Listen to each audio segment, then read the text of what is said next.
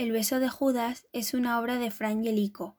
Fue pintada en 1450 en temple sobre tabla y pertenece al estilo artístico del Renacimiento italiano. En la obra podemos observar a Judas Iscariote dando un beso traidor a Jesús en el huerto de Getsemaní. A la derecha vemos a tres apóstoles presentes en la traición, Santiago, Pedro y Juan, y a la izquierda observamos a un grupo de soldados y a dos sacerdotes tirados en el suelo por la presencia de Jesús. Esta obra simboliza la traición de Judas hacia Jesús, ya que el beso que le da este a Jesús simboliza su traición.